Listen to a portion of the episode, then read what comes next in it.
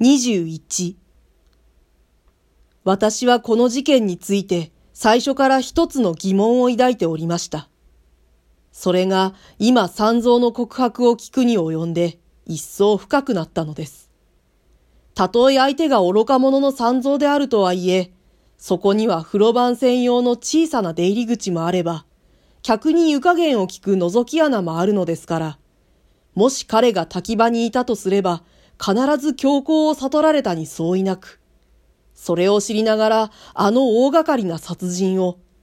あるいは死体切断をやるというのは、あまりに無謀なことではないでしょうか。あるいは犯人は、あらかじめ三蔵の不在を確かめておいて強行を演じたのかもしれません。しかしそれにしても、夜食をとっていたというわずかの時間に、どうしてあれだけの大仕事ができたのでしょう。その点がなんとなく変ではありませんか。それとも三蔵が聞いた湯を使う音というのは、犯人が風呂番の帰っているのも知らずに、浴場の叩きの血を流していた音なのでしょうか。そんな途方もない悪夢のような出来事が本当にあったのでしょうか。しかも一層不思議なのは、三蔵によれば、その湯を流していた男が河野らしいというのです。では、非常にバカバカしい想像ですけれど、犯人は他ならぬ河野であって、彼は彼自身を探偵しようとしているのでしょうか。考えれば考えるほど、この事件はますます不思議なものに見えてきます。私はそこに佇んだまま、長い間奇怪な物思いにふけっていました。ここでしたか。さっきから探していたのですよ。その声に驚いて顔を上げますと、そこにはいつの間に立ち去ったのか三蔵の姿はなくて、その代わりに河野が立っていました。こんなところで何をしていらしたのです？彼はじろじろと私の顔を眺めながら尋ねました。ええ、夕べのやつの足跡を探しに来たのですよ。しかし何も残っていません。それで、ちょうどここに風呂滝の三蔵がいたものですから、あれに色々と聞いていたところなのです。そうですか。何か言いましたか？あの男。河野は三蔵と聞くと非常に興味を覚えたらしく、熱心に聞き返しました。どうも曖昧でよくわからないのですが、そこで私はわざと河野に関する部分だけ省いて、三蔵との問答のあらましを繰り返しました。あいつおかしいですね。とんだ食わせ者かもしれない。うっかり信用できませんよ。河野が言うのです。ところで例の財布ですがね、持ち主がわかりました。ここのうちの主人のでした。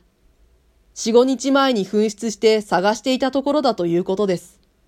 どこで亡くなったのか、残念なことにはそれをまるで覚えないそうですが、ともかく女中や番頭などに聞いてみても、主人のものにはそういないようです。じゃあ、それを夕べのやつが盗んでいたわけですね。まあ、そうでしょうね。そうして、それがあのトランクの男と同一人物なのでしょうか。さあ、もしそうだとすると、一度逃げ出したあの男が、なぜ夕べここへ立ち戻ったか、どうしてそんな必要があったのか、まるでわからなくなりますね。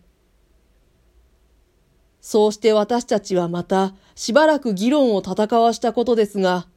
事件は一つの発見があるごとに、かえってますます複雑に、不可解になっていくばかりで、少しも解決の所向は見えないのでありました。22私はとうとう殺人事件の渦中に巻き込まれた形でした。メガネの装置を取り外すまでは予定の滞在期間など構わずに早くこの忌まわしい場所を逃げ出したいと思っていたのですが、さてその装置もなくなり、我が身の心配が取り除かれてしまうと、今度は持ち前の好奇心が没然として湧き上がり、河野と共に私たちだけの材料によって犯人の捜索をやってみようという大それた願いをすら起こすのでした。その頃には近くの裁判所から係の役人たちも出張し、浴場のシミが人間の血液に相違ないこともわかり、Y 町の警察署ではもう大騒ぎを演じていたのですが、捜索の仕事はその大掛かりな割には一向に進捗せず、河野の知り合いの村の巡査の話を聞いてみても、素人の私たちでさえ歯がゆくなるほどでありました。その警察の無力ということが、一つは私をおだてたのです。そしてもう一つは、河野の熱心な探偵ぶりが、少なからず私の好奇心を刺激したのは申すまでもありません。私は部屋へ帰って、今風呂番三蔵から聞き込んだ事実について、いろいろと考えてみました。三蔵が食事から帰った時、浴場の中に何者かがいたことは間違いないらしく思われます。そしてその男が犯罪に関係のあることは、時間の点から考えてほとんど確実であります。ところが三蔵によれば、それが私と一緒に素人探偵を気取っているあの河野であったらしいというのです。では、河野が人殺しの本人なのだろうか。ふと、私は言うに言われぬ恐怖を感じました。もし浴場にあのように多量の血潮が流れていず、あるいは流れていても、それが絵の具だとか、他の動物の血液だとかであったならば、河野の風変わりな性質と考え合わせて、彼のいたずらだとも想像できるのでしょうが、不幸にして結婚は明らかに人間の血液に相違ないことが判明し、その分量も拭き取った痕跡から押して被害者の命を奪うに十分なものだということが分かっているのですから、その時浴場にいたのが河野に間違いないとすると、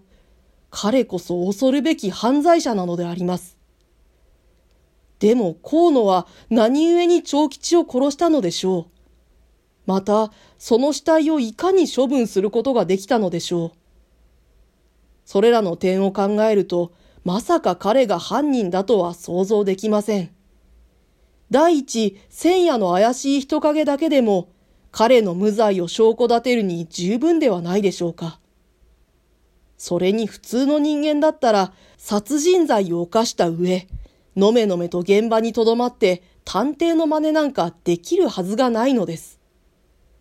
三蔵はただ咳払いの音を聞いて、それが河野であったと主張するのですが、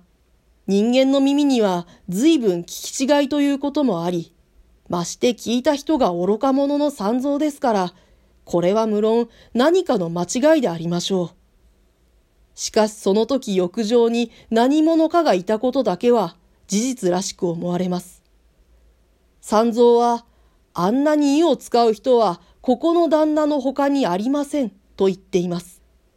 では、それは河野ではなくて、湖畔邸の主人だったのではありますまいか。考えてみれば、あの影の男が落としていった財布も、その主人の持ち物でありました。もっとも召使いたちが主人の財布の紛失したことを知っていたくらいですから、影の男と主人とが同一人物だと想像するのは無理でしょうけれど、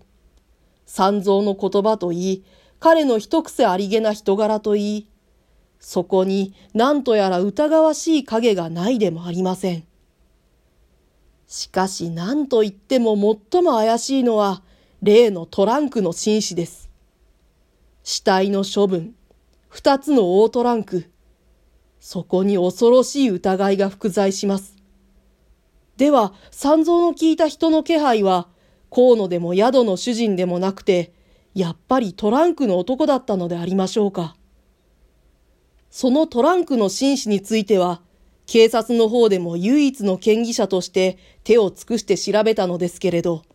深夜湖畔邸の玄関を出てから彼らがどのような変装をしてどこをどう逃げたものやら少しもわからないのです。トランクを下げた洋服男を見た者は一人としてないのです。彼らはすでに遠くへ逃げ延びたのでしょうかそれともまだこの山中のどこかに潜伏しているのでしょうか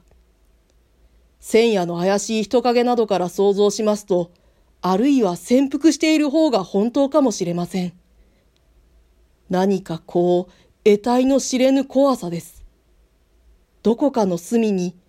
ごく間近なところかもしれません。人殺しの極悪人がもぞもぞしているのです。